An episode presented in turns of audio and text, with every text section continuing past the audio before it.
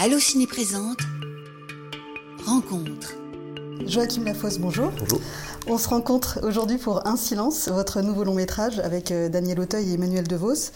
Hier soir, avant d'aller chez son père, il était où? Avec moi, à l'hôtel. J'ai longtemps hésité à vous faire part de ce que je vais vous dire, mais là, il est plus possible de me taire. Vous étiez là depuis combien de temps Depuis la perquisition Quelle heure il était quand vous avez vu Raphaël à l'hôtel pour la dernière fois Madame Scar, votre fils, il va avoir besoin de vous là.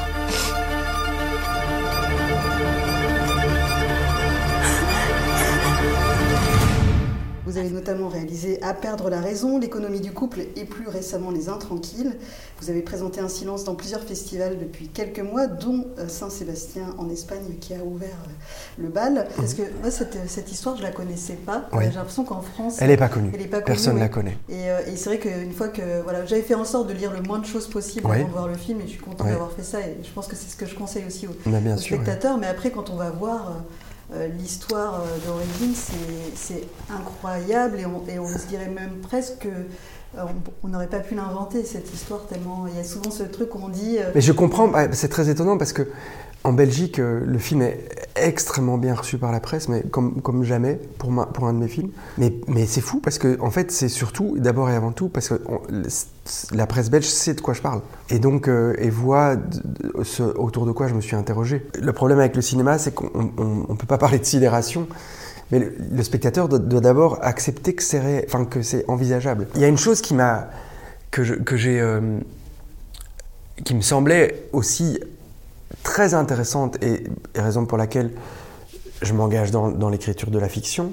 Au fond, dans l'affaire Issel, il y a un espèce de résumé de ce qui se passe depuis l'affaire du trou, donc c'est-à-dire à peu près 30 ans. Il y a 30 ans, on sort en Belgique tous dans la rue pour dire plus jamais ça, plus jamais, au fond, de, prédateurs isolés, plus jamais de, de marques du trou. Mais 30 ans plus tard, et je trouve ça magnifique, on est en train de commencer à s'interroger sur ce qui se passe, sur nos propres actes, sur ce qui se passe dans nos maisons, dans nos familles, sur la manière dont nos, com- nos comportements vis-à-vis du féminin, dans la rue, sur ce que ça engendre.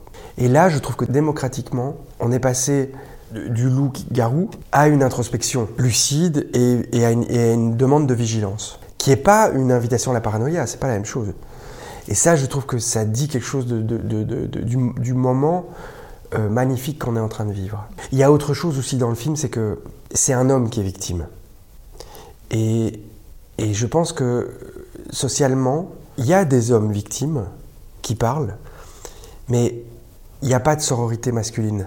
La fraternité, elle est quand même très limitée, quoi. Et en général, quand les hommes victimes parlent, ce qui est le cas, enfin Pierre d'ailleurs dans le film n'ose pas parler, mais euh, ils rencontrent pas la solidarité de la sororité.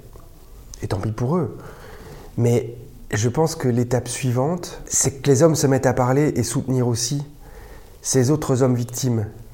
Parce que ça vient aussi remettre en question euh, et offrir un apaisement par rapport à une virilité qui est pas tenable. C'est-à-dire, oui, un homme, ça peut être victime. Parce qu'aujourd'hui encore, non, un homme, ça ne peut pas être victime. Un homme, c'est dur.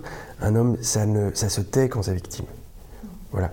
Et il y a tout ça dans le film. Il y a une chose qui m'a donné envie d'écrire le film, c'est que c'est vrai qu'en 2009, j'ai- sorti un film qui s'appelait Élève libre. Je racontais au fond, et à l'époque, c'était avant MeToo, j'avais dit que le film était autobiographique, mais je l'avais pas crié sous tous les toits. Et en fait, euh, donc j'avais raconté une partie de mon adolescence, et le film est, l'histoire d'un adolescent en décrochage scolaire qui rencontre des adultes qui exercent finissent par exercer une emprise sur lui, qui, qui, lui fait pas voir les limites de, de leurs propositions. Et en fait, euh, je pensais à l'époque euh, que les gens qui avaient pu me connaître euh, adolescent allaient reconnaître ce que j'avais mis en scène dans les livres et allaient me, parler. Et en fait, euh, à la sortie du film, ce que je me suis rendu compte, il n'y a personne qui est venu me voir. Enfin, c'était plutôt le grand silence et et l'évitement, c'est-à-dire que euh, c'était plutôt le changement de trottoir quand on me croisait.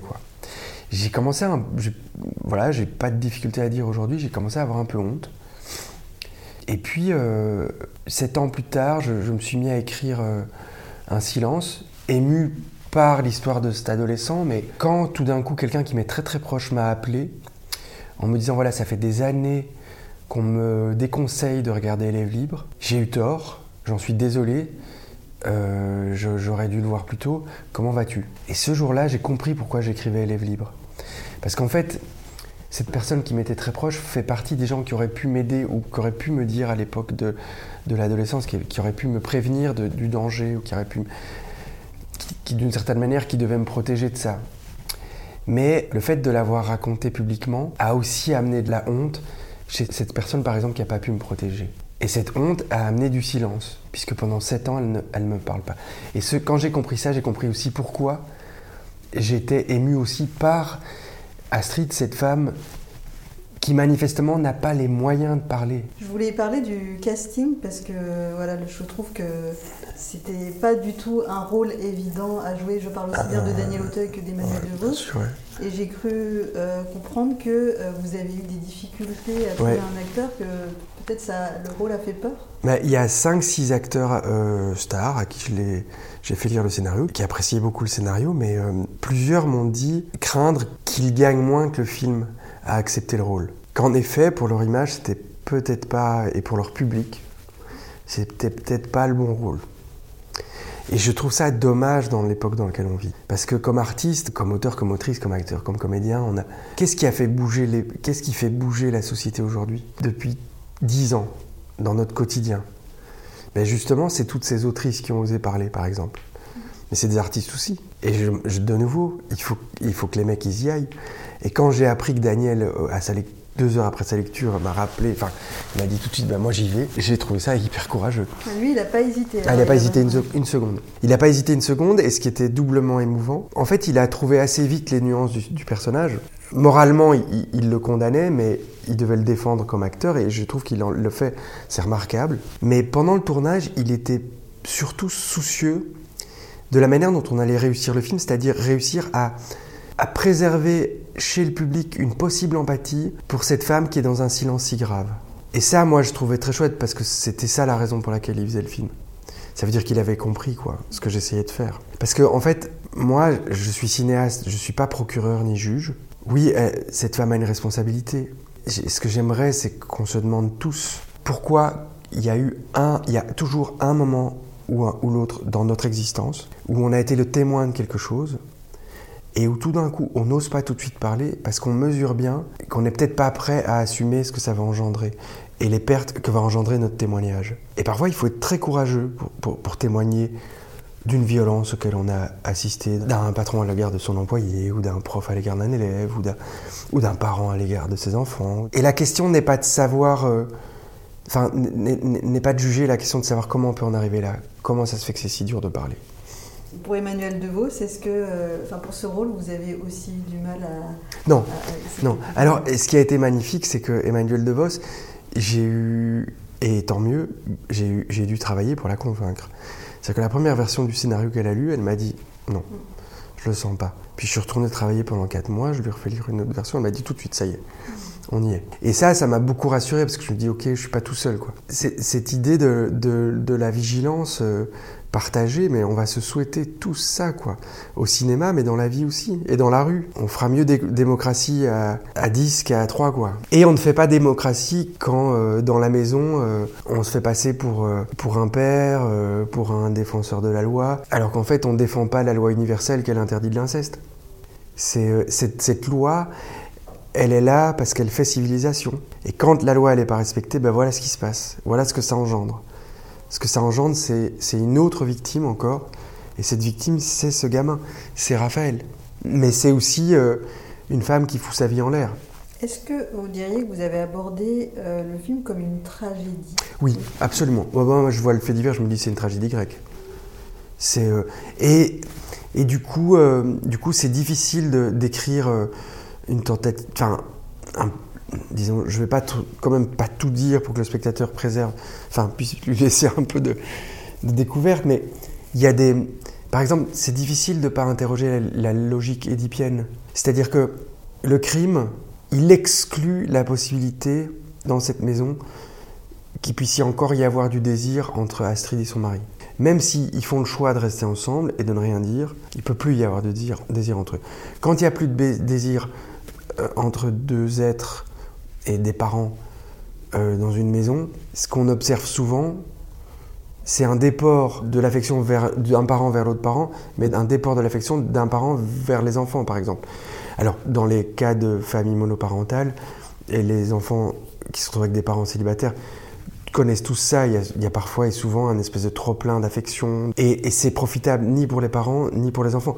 La scène, cette scène de danse euh, entre Astrid et, son fils, pour moi, ce qu'elle dit d'abord et avant tout, c'est une détresse. C'est pas du tout une scène que j'ai hésité à la laisser, cette scène, mais j'ai fini par la laisser parce que pour moi, elle dit plus la détresse d'Astrid que sa culpabilité. Bien sûr qu'elle ne devrait pas. Mais où est-ce qu'elle peut déposer cette, cette, solitude, au fond? Et, et, voilà ce que ça engendre. Et c'est dramatique pour elle et c'est dramatique pour son fils vous prenez quand même beaucoup de distance par rapport aux, faits divers et c'est on va dire que c'est un déclencheur. Ah mais moi j'écris, je fais fiction, c'est-à-dire l'objectivité journalistique, c'est c'est un outil démocratique que je conteste pas, qui est magnifique, qui me nourrit, mais ça n'est pas mon travail. Mon travail c'est l'écriture du personnage et de la fiction. Pour ça, pour cette écriture, je refuse absolument de rencontrer les protagonistes des affaires dont je m'inspire.